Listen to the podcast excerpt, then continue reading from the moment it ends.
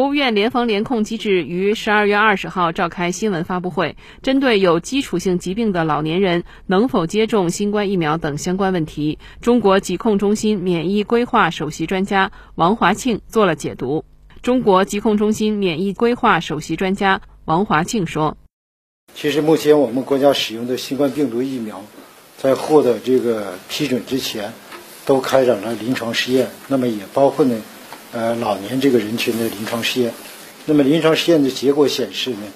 呃，这些老年人接种疫苗之后呢，有良好的这个安全性。通常情况下，我们在接种疫苗的时候，为什么要有一些紧急症，是吧？为什么有有一些注意事项？只要是你把握了这个严格的紧、严格的把握了这个紧急症，呃，和相关的注意事项，那么一般来说呢。不良反应，尤其的是严重的不良反应呢，呃，是不会增加的。新华社记者张爽北京报道。